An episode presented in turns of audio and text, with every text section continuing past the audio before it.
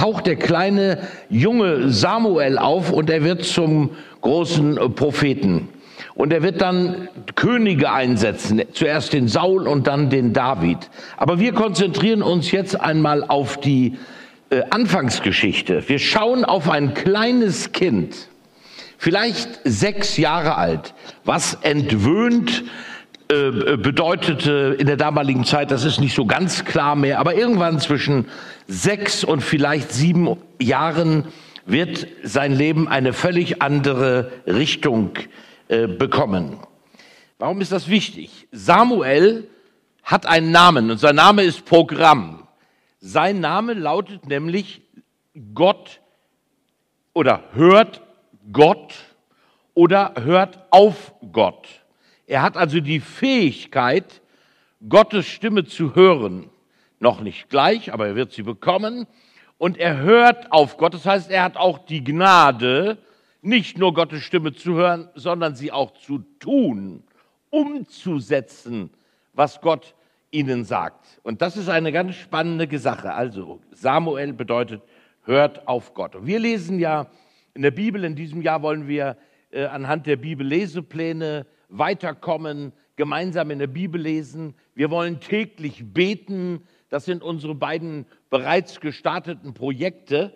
Aber was nutzt das, wenn Gott nicht durch sein Wort und durch das Gebet mit uns redet? Wer von euch wird durchhalten, ein Jahr lang die Bibel zu lesen oder ein Jahr lang für diese Welt zu beten, wenn Gott dabei nicht der Handelnde und der Redende ist? Und ich höre das sehr oft, dass Menschen sagen, ja, ähm, irgendwie habe ich das Gefühl, Gott schweigt in meinem Leben. Warum ist das so? Und wie können wir lernen, Gottes Reden zu hören? Wir schauen einmal auf die Wirkungsstätte des äh, Samuel. Er kommt als kleines Kind äh, nach in den Bereich hier von Ephraim, das Gebirge von Ephraim, und hier ist ein kleiner Ort Silo. Hier stand über Jahrhunderte die Stiftshütte. Nachdem sie in der Wüstenwanderung überall war, war hier quasi eine feste Station. Hier ist Jerusalem im gelben Kreis, um euch ein bisschen Orientierung zu geben. Und äh, er kommt auch aus seinen Eltern aus diesem Gebirge hier in Ephraim und geht dann als kleines Kind nach Silo in die Stiftshütte. Und das hier ist seine Arbeitsstätte die Stiftshütte. Hier wurden geopfert, Tag und Nacht sozusagen, rund um die Uhr. Und hier war Gott gegenwärtig, das könnt ihr an der Wolkensäule sehen, die über der Stiftshütte stand, und des Nachts eine Feuersäule. Das heißt also, ein Millionenvolk konnte zumindest in der Wüstenzeit der Wüstenwanderung, konnte sehen, da ist Gott gegenwärtig. Na und? Heißt das deshalb schon, weil Gott gegenwärtig ist, dass ich sein Reden verstehe? Nein. Jeder von uns würde sagen, Gott ist doch sowieso überall, der lenkt die Könige, äh, der weiß auch um Corona, aber redet Gott deshalb schon zu uns und sind wir in der Lage, seine Stimme zu hören? Samuel ist dorthin gekommen als kleines Kind, weil seine Mutter Hannah ihn gebracht hatte und er ist ein sogenannter Gottgeweihter gewesen. Also einer, ein Mensch, in diesem Fall die Eltern Elkana und Hana, haben den kleinen jungen Gott geweiht und buchstäblich auch ihm dahin geschickt. Und jetzt lebte er fern der Eltern in der Stiftshütte. Wahnsinn. Was machen Eltern eigentlich mit ihren Kindern? Ist das noch normal? Wir schauen da mal genau hin und schauen uns jetzt einige Texte an aus dem ersten Buch Samuel. Und wir starten mit, wenn das denn jetzt hier klappt, einen Moment. Ich glaube, es geht, oh, war ich das oder war ich es nicht? Nein, du warst es, Frauke. Bitte auf mein Zeichen achten, dann geht es weiter. Wir lesen den ersten Text ab dem Vers 26 aus 1 Samuel 1. Und sie, die Hanna, die Mutter von Samuel sprach, ach mein Herr, so wahr du lebst, mein Herr, ich bin die Frau, die hier bei dir stand, um zum Herrn zu beten. Und um diesen Knaben bat ich. Nun hat der Herr mir die Bitte erfüllt, die ich an ihn gerichtet hatte. Darum gebe ich ihn dem Herrn wieder sein Leben lang, weil er vom Herrn erbeten ist. Und sie beteten dort den Herrn an. Ihr Lieben, die Bibel sagt uns, dass ganz maßgeblich die Eltern Vorbilder der Kinder sind. Und hier hatte der Samuel eine Mutter, die war Beterin. Die hat ihn vom Herrn erbeten und jetzt gibt sie ihn wieder zurück zum Dienst an der Stiftshütte. Und das ist etwas äh, Unglaubliches. Das heißt, der kleine Samuel wusste, meine Eltern, die gehen da immer wieder hin an diesen heiligen Ort und dort beten sie und ringen mit Gott und nennen ihm ihre, Anla äh, ihre Anliegen. Und er bekam das als kleines Kind mit. Eltern, die beten, beeinflussen maßgeblich die Zukunft ihrer Kinder. Ja, die Bibel sagt ja auch, die Kinder sind geheiligt durch die Eltern. Aber nicht nur Eltern mit leiblichen Kindern. Jede Erwachsene, der einen, ein Kind, eine, eine Cousine, eine, was weiß ich, eine Nichte hat, kann diese Kinder maßgeblich prägen und beeinflussen. Aber jetzt kommt es, Kinder schauen auch ganz genau in unser Leben. Und sie wissen schon mit vier, fünf, sechs Jahren ganz genau, was den Eltern wirklich heilig ist. Heilig, dass der Ort in der Nähe Gottes zu leben. Und sie schauen, man, womit verbringen denn meine Eltern Zeit? Was ist ihnen wirklich heilig? Der Fernseher, das Auto, der Fußball, das Geld natürlich, der Sport oder die Gemeinde oder das Bibellesen oder das Gebet. Also wir sind die, die es den Kindern vorleben oder auch nicht vorleben. Und glaubt mir, mit einem, mit einem bisschen frommen Verhalten werden wir unsere Kinder niemals überzeugen. Sie durchschauen uns messerscharf und sie wissen, was uns wirklich heilig ist, was uns wirklich wichtig ist. Eltern sind ja die ersten Götter der Kinder. Also die Kinder saugen alles auf, glauben alles, vertrauen un, ohne Grenzen. Und daher ist es so wichtig, was geben wir ihnen für Botschaften mit ins Leben. Die Hanna hat der, ihrem Samuel anscheinend mit ins Leben gegeben, vertrau dir, auch wenn du noch klein bist, das ist dein Platz für dein Leben, ein Leben lang Gott geweiht zu sein. Und das sagt sie einem Sechsjährigen. Was geben wir unseren Kindern mit ins Leben? Verdien genug Geld, denk an die Rente. Benimm dich in der Schule, dass die Lehrer mit dir zufrieden sind und du gute Noten bekommst. Sei ehrgeizig, mach was aus deinem Leben. Sieh zu, dass du ein dickes Bankkonto hast oder was auch immer. Streng dich an, bringe Leistung. Aber kriegen Sie auch mit aus unserem Leben, du beten ist das Allerwichtigste, mit Gott reden. Sein Wort zu lesen und es in unser Leben hinüberzuholen, uns Halt zu geben, ist das Allerwichtigste. Mehr als alle Leistung, die du bringen sollst. Mensch, wenn du eine, eine 5 in Mathe nach Hause bringst, was kräht der Hahn nach? Außer Heiko, der ist Mathelehrer. Der Hahn kräht dann. Aber es ist nicht das Entscheidende auf der Welt, sondern ob ich einen Halt finde auch in Gott durch Gebet und Bibellesen, durch Gemeinde. Das ist letztlich entscheidend. Und der kleine Samuel, der hat offensichtlich schon eine Ahnung gehabt von der Größe und von der Heiligkeit Gottes.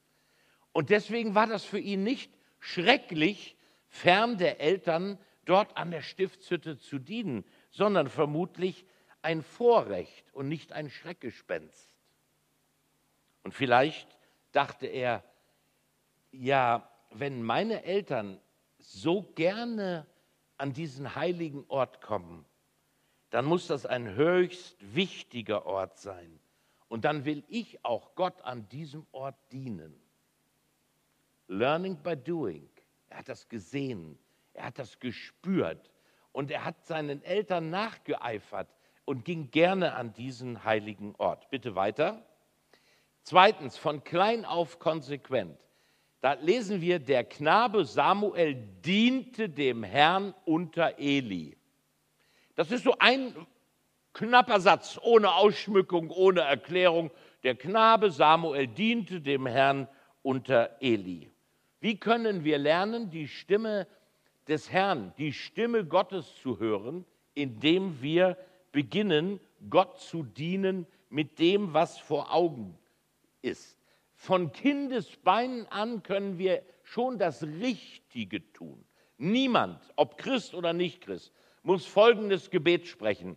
Also, du gehst durch die Stadt, vor dir auf der Straße stürzt eine Oma und du betest, O Herr, du siehst jetzt das Elend vor mir in Gestalt dieser gestürzten Oma mit den aufgeschlagenen Knien. Wenn du willst, dass ich gerade ihr jetzt helfe, dann schenke mir Klarheit, rede du zu mir, mach es mir deutlich. Schwachsinn. Jeder Pfadfinder wäre schon dreimal hin und hätte ihr aufgeholfen. Dazu brauche ich nicht das besondere Reden Gottes. Das hat Gott uns schon mitgegeben in unsere Gene, füreinander zu sorgen und einander zu stützen und zu helfen, ganz praktisch. Und jetzt kommt noch etwas. Samuel hatte erschwerte Bedingungen, um das Hören auf Gott zu lernen. Er hatte auf einmal positiverweise die Eltern und negativerweise seinen Chef, den Hohepriester Eli. Der hatte zwei Söhne, das waren echte Armleuchter, Kriminelle, Betrüger. Die haben sich bereichert, die haben den Leuten das Opferfleisch weggenommen, die haben sie bedroht, die haben auch Geldzahlungen erzwungen. Und Eli hat zugeschaut. Er war ein alter Mann, er war ein schlaffer Mann, er hatte kein Rückgrat, er war äh, einfach saß nur noch auf seinem Stuhl und konnte seinen Söhnen nicht wehren. Und deswegen hätte Samuel jetzt auch sagen können: Ein Moment, äh, meine Eltern sind mein gutes Vorbild, jetzt bin ich hier gelandet und hier kann ich ja gar nichts lernen. Mein Chef ist völlig neben de Kap die Söhne machen, was sie wollen. Gott redet nicht mehr. Der Eli hat gar keine Lust und Liebe mehr zu seinem Beruf. Wie kann ich denn hier überhaupt noch was lernen? Aber Samuel hat das nicht getan. Er blieb in dieser Situation und diente dem Herrn mit dem, was täglich anstand. Er hat die Geräte äh, in der Stiftshütte versorgt, er hat das Öl nachgegossen, er hat die Geräte geputzt, das waren hunderte von äh, äh, kupfernen und goldenen Schalen und Pfannen, die mussten ja dementsprechend gepflegt werden. Und warum tat er das? Das lesen wir hier. Der Knabe Samuel diente dem Herrn unter Eli. Der Knabe Samuel diente dem Herrn. Er hat nicht den Menschen gedient, nicht dem Eli, nicht für Beifall gearbeitet. Er hat seine Gaben nicht eingebracht und hat äh, darauf gehofft, dass alle Welt ihm Beifall klatscht, auch in der Gemeinde nicht. Er diente dem Herrn. Er diente trotz seines bösen Umfeldes. Er hat sich nicht korrumpieren lassen. Er hat nicht mit den Söhnen gemeinsame Sache gemacht. Und deswegen können wir hier aus diesem einen Vers ein wichtiges Prinzip lernen. Unser ganzes Leben ist in Gottes Augen ein Gottesdienst. Ob du Computerfachmann bist, ob du an der Werkbank stehst, ob du predigst, ob du Hausfrau bist oder ob du irgendwo nur noch krank zu Hause liegst, du bist bestimmt, um mit deinem Leben Gottesdienst zu feiern. Sieben Tage in der Woche, 24 Stunden am Tag. Das ist eigentlich die biblische Bedeutung.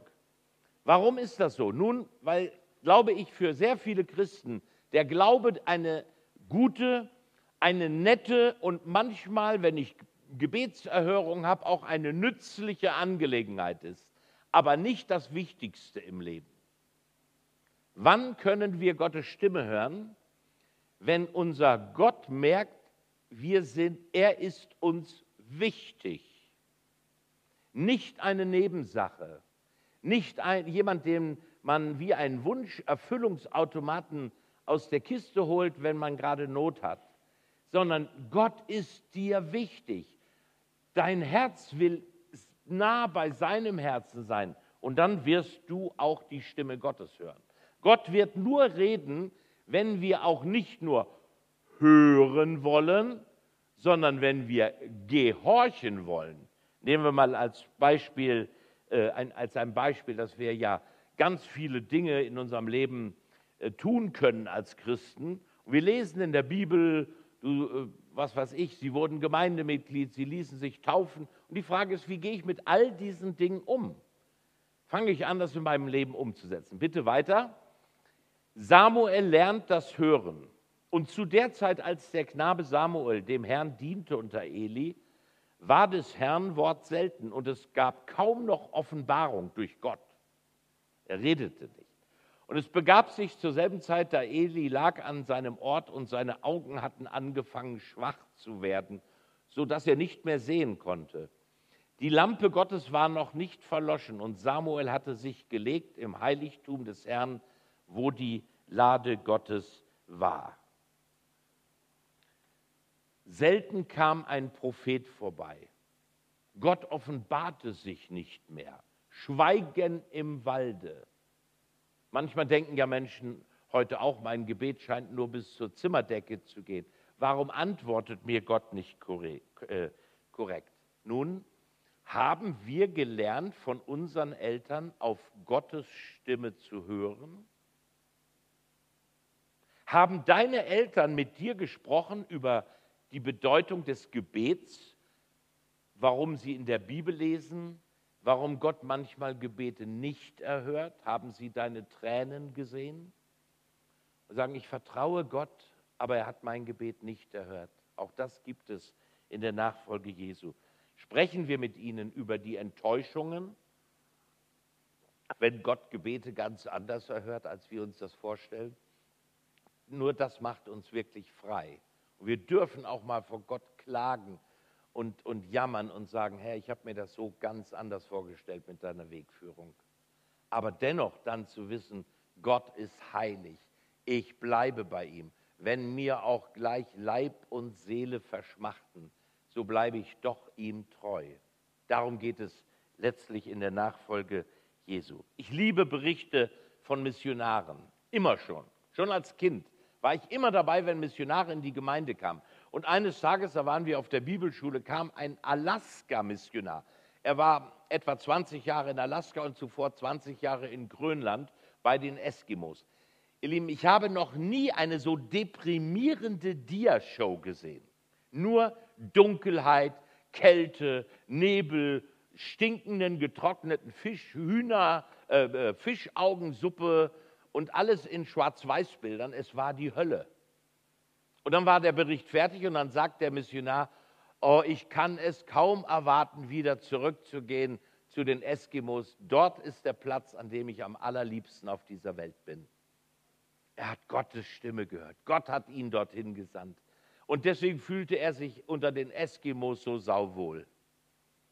Und er hat sich auch an den getrockneten Fisch gewöhnt und an vieles andere mehr. Und ich liebe es, dass wir fragen, Herr, wo willst du uns hinhaben? Wie haben wir deine Stimme gehört? Woher weiß ein Daniel und seine Delia, dass ihr Weg nach Thailand geht, den Heiland für Thailand? Ich weiß es nicht, aber sie wissen es, weil Gott zu ihnen gesprochen hat. Und es ist natürlich auch die Frage, wo will Gott dich haben, wenn du nicht ins Ausland gehst, nicht Missionar wirst, sondern hier ganz normal deinen Beruf ausfüllst. Du bist auch hier ein Zeuge Jesu, ein Missionar und ein Prophet. Du sollst den Menschen etwas von Jesus äh, sagen. Und weil Samuel das Hören nicht von Eli lernen konnte, der hat das nicht mehr hinbekommen, musste er ihn auf besondere Weise schulen. Bitte weiter. Samuel lernt das Hören und der Herr rief Samuel, er aber antwortete, siehe, hier bin ich und lief zu Eli und sprach, siehe, hier bin ich, du hast mich gerufen. Er aber sprach, ich habe nicht gerufen, geh wieder hin, lege dich schlafen. Und er ging hin und legte sich schlafen. Der Herr rief abermals, Samuel. Und Samuel stand auf und ging zu Eli und sprach, siehe, hier bin ich, du hast mich gerufen. Er aber sprach, ich habe nicht gerufen, mein Sohn, geh wieder hin und lege dich schlafen. Samuel konnte noch nicht die Stimme Gottes von der Stimme Elis unterscheiden. Er hatte gedacht, sein Meister ruft ihn. Und deswegen braucht Gott ein besonderes Mittel, um ihn zu erreichen. Bitte weiter. Aber Samuel hatte den Herrn noch nicht erkannt und des Herrn Wort war ihm noch nicht offenbart. Er hat ihn noch nicht reden gehört. Und der Herr rief Samuel wieder zum dritten Mal und er stand auf und ging zu Eli und sprach, siehe, hier bin ich, du hast mich gerufen. Da merkte Eli, dass der Herr den Knaben rief. Und er sprach zu ihm, geh wieder hin und lege dich schlafen. Und wenn du gerufen wirst, so sprich, rede Herr, denn dein Knecht hört. Samuel ging hin und legte sich an seinen Ort. Jetzt wendet sich das Blatt. Jetzt bekommt er eine Anweisung. Wenn du noch einmal deinen Namen hörst, dann lauf nicht zu mir, dann geh doch und gib Gott eine Antwort. Rede, Herr, dein Knecht hört. Bitte weiter. Da kam der Herr und trat herzu und rief wie vorher, Samuel, Samuel. Und Samuel sprach, Rede, denn dein Knecht hört. Und der Herr sprach zu Samuel, siehe, ich werde etwas tun in Israel, wovon jedem, der es hören wird, beide Ohren gellen werden. An dem Tage will ich über Eli kommen lassen, was ich gegen sein Haus geredet habe. Ich will es anfangen und vollenden. Zweimal ruft er jetzt, Samuel, Samuel, und das tut er auch in deinem Leben. Hundertprozentig sagt er deinen Namen, lass dich taufen. Ich möchte gerne, dass du Gemeindemitglied wirst. Ich möchte gerne, dass du Geld spendest. Ich möchte gerne, dass du mir dienst mit deinen Gaben und Fähigkeiten. Wenn du Gottes Namen hörst, dann bist du gemeint und niemand anders. Und dann höre auf ihn. Dazu lade ich dich herzlich ein. Bitte weiter. Und jetzt Genau, Entschuldigung, lesen wir 1 Samuel 3. Denn ich habe es ihm angesagt, dass ich sein Haus für immer richten will, um der Schuld willen, dass er wusste, wie sich seine Söhne schändlich verhielten und ihnen nicht gewährt hat. Darum habe ich dem Hause Eli geschworen, dass die Schuld des Hauses Eli nicht gesühnt werden solle, weder mit Schlachtopfern noch mit Speisopfern immer da. Was für eine Botschaft für einen kleinen Jungen. Und dieser Samuel, der kleine Kerl, dem wird Angst und Bange. Gerichtsworte über das Haus Eli. Gott wird nicht weiter zusehen. Und die Alten haben es nicht gehört. Und der kleine Junge soll es jetzt richten. Was lesen wir in der Bibel? Er hat sich den Unmündigen offenbart, nicht den scheinbar Klugen dieser Welt. Und Samuel war so ein kleiner Unmündiger. Und er hat das gehört und er hat das verstanden und er hat Angst bekommen. Bitte weiter. Und Samuel lag bis an den Morgen und dann tat und tat dann die Türen auf am Hause des Herrn, der Stiftshütte. Samuel aber fürchtete sich, Eli anzusagen, was ihm offenbart worden war. Logischerweise. Wenn du von Gott etwas gesagt bekommst, dann kann das auch erstmal Angst auslösen. Wenn du spürst, Gott möchte, dass du nach Afrika gehst, aufs Missionsfeld, was soll ich als kleiner Mensch mit solch einer Botschaft erstmal anfangen? Wie wird das sein? Bin ich überhaupt dazu begabt? Kann ich das? Bin ich, kann ich in einer anderen Kultur leben? Und so weiter und so fort. Also Gott, wenn Gott mit dir redet, dann hat das immer auch manchmal einen den Aspekt, dass ich mit Gott meine Ängste überwinden muss, bis ich sagen kann, ja Herr, ich stehe dir zur Verfügung. Kommt nicht von heute auf morgen. Und jetzt geht er zum, zum äh, Eli. Da rief ihn Eli und sprach, Samuel, mein Sohn. Er antwortete, siehe, hier bin ich. Er sprach, was für ein Wort, das er dir gesagt hat. Was war das für ein Wort, das er dir gesagt hat? Verschweige mir nichts. Gott tue dir dies und das, wenn du mir etwas verschweigst von all den Worten, die er dir gesagt hat. Da sagte ihm Samuel alles und verschwieg ihm nichts. Er aber sprach, es ist der Herr. Er tue, was ihm wohl gefällt. Ihr Lieben, der Eli hat verstanden, Gott hat geredet. Und das war ein Nackenschlag. Er wird bald umkippen, rückwärts mit dem Stuhl und sich das Knick brechen. Auch seine Söhne werden zur Rechenschaft gezogen. Und das alles wird durch einen kleinen Jungen hier kolportiert, sozusagen. Und ich denke, wir sollten Gott an dieser Stelle sehr, sehr ernst nehmen.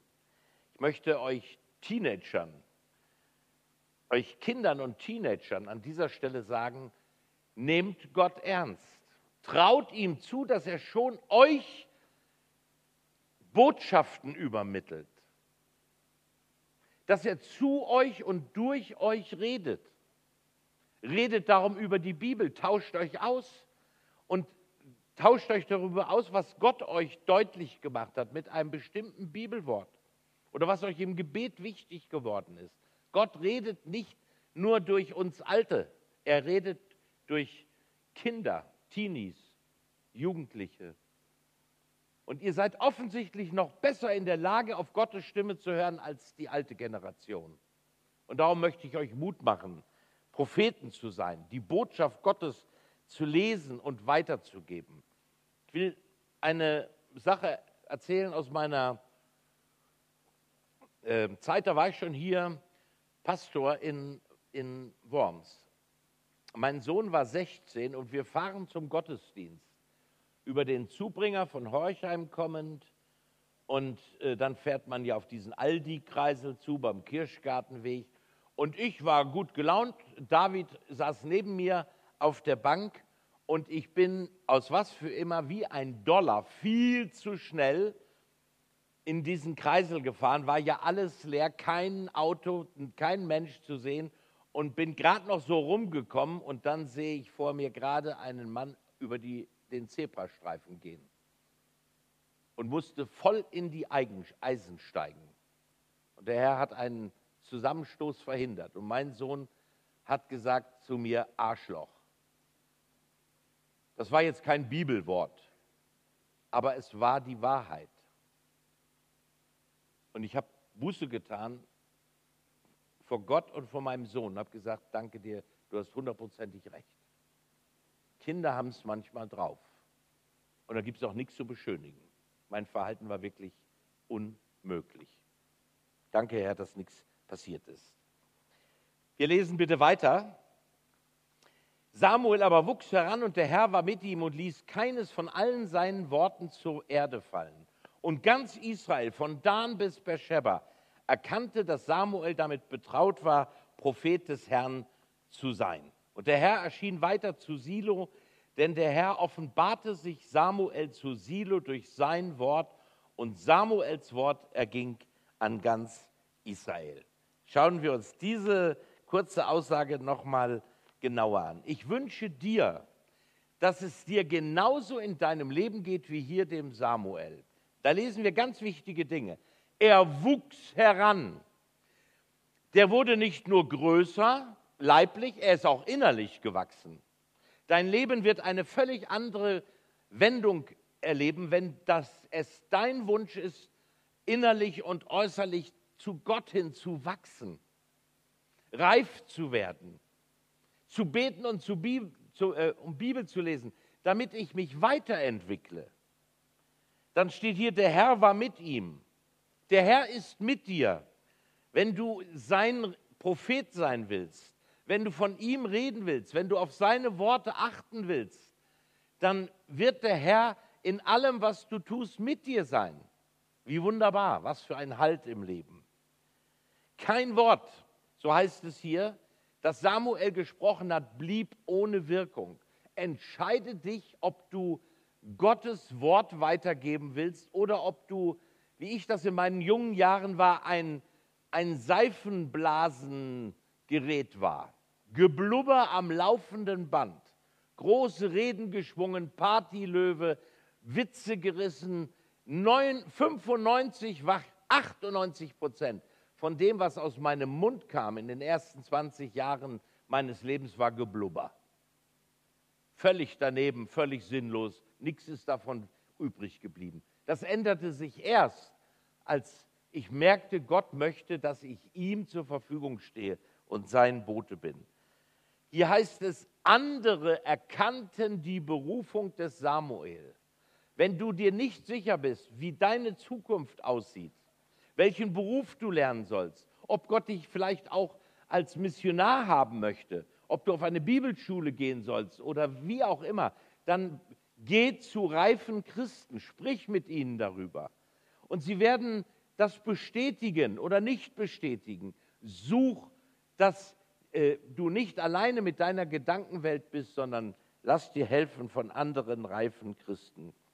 Und wenn du Klarheit haben möchtest über deine berufliche Zukunft, wenn du noch ganz jung bist, bevor du dich entscheidest, äh, irgendwo eine Lehre zu machen oder ein Studium zu gehen, besprich auch die Frage, ähm, ob du vielleicht auch geeignet bist, ein Pastor zu werden oder ein Missionar oder ein, ein Diakon oder wie auch immer.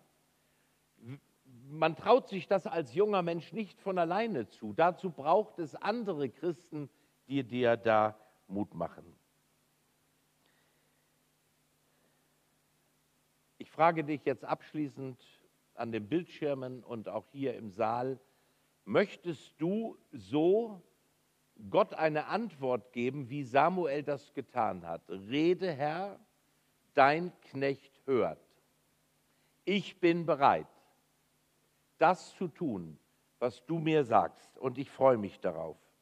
Und dann entscheide dich jetzt, ob du bereit bist, aufzuhören mit Diskutieren und Lamentieren, wie man dies oder jenes verstehen müsste. Tu das, was der Herr dir sagt. Rede, Herr, dein Knecht hört. Vor zwölf Jahren habe ich eine Oma beerdigt in Wülfrath. Ich war 13 Jahre in Wülfrath. 13 Jahre hat diese Frau, sie war die Seniorenkreisleiterin, mit sich gekämpft. Sie wollte sich so gerne taufen lassen, kam aber aus einer Familie, der Bruder und die Schwägerin, die lebten noch und die waren sehr eng verbunden, die waren dagegen. 13 Jahre lang hat sie mit sich gerungen und bei jeder Taufe irgendwo ein Stück mitgelitten, weil sie nicht mit dabei war. Vor zwölf Jahren habe ich sie beerdigt, ungetauft. Das ist die andere Seite. Rede, Herr, dein Knecht hört. Möchtest du das beten und das auch dann tun, was Gott dir sagt? Heute will dich Jesus fragen, bist du ganz für mich bereit? Du verlierst dich sonst im Jagen nach den Gütern dieser Zeit. Wag es mit Jesus, was deine Not auch sei, wag es mit Jesus, er macht dich frei. Wenn du heute Morgen deinen Namen gehört hast und wenn du genau weißt, es geht an einem bestimmten Punkt in der Nachfolge von Jesus um mich, dann setze das um und sag es dem Herrn. Ich lade euch ein, wir werden jetzt das äh, Schlusslied hier singen und während des Liedes lade ich euch ein, aufzustehen, wenn ihr möchtet, und zu beten zu Gott, zu eurem Gott und Herrn Jesus Christus, so wie Samuel es getan hat. Rede, Herr, dein Knecht hört. Wenn ihr das ernst meint, wenn ihr das ganz aufrichtig meint, sagt es eurem Gott. Und ihr werdet sein Reden und sein Handeln erfahren. Im Namen Jesu. Amen.